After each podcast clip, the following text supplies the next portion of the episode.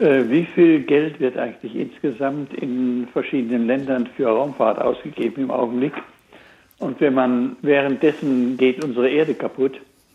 Wenn ja. man dieses Geld einsetzen würde für die äh, äh, Rettung unserer Erde, für das Klima, was könnte man damit alles machen? Ja, Uwe, das ja. ist so ein bisschen der Klassiker, glaube ich, dass man ja. immer sagt, also äh, ja, verstehe ich auch zu dem Punkt, dass man sagt, Absolut. im äh, wahrsten Sinne, es gibt ja naheliegendere Probleme als, ähm, wie sieht es eigentlich auf dem Mars aus? Mhm. Ja, wie also, sieht's aus? Wie viel Geld stecken wir alle da rein, dass wir diese Neugier austoben, ja? Was ist da draußen, das zu erforschen, ist ja verständlich, dass Menschen dem nachgehen wollen, diesem Impuls, aber es kostet halt Geld. Und ich kann Ihnen zumindest zwei Zahlen nennen.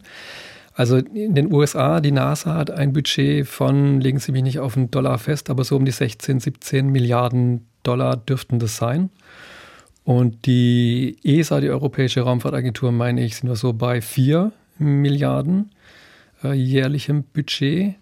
Ähm, das sind so mal diese Größenordnungen, wenn Sie wenn Sie bedenken, dass äh, damit dann eben auch alle Programme mh, bestritten werden müssen, auch die, die Planetensonden, die ähm, Planeten erkunden, auch das bemannte Raumfahrtprogramm, alles ist da drin inbegriffen, dann relativiert sich die Summe vielleicht so ein bisschen. Also der, der Haushalt, der US-amerikanische Haushalt, der geht ja in die Billionen Dollar. Von daher ist das dann doch kein ganz so großer Anteil am gesamten US-Haushalt, der da investiert wird. Aber natürlich kann man sich überlegen, was könnte man mit dem Geld noch anderes machen? Könnte man sicherlich vieles anderes machen und es braucht halt immer eine politische Grundsatzentscheidung, ob man mehr oder weniger Geld auch für diesen Zweck bereithalten möchte.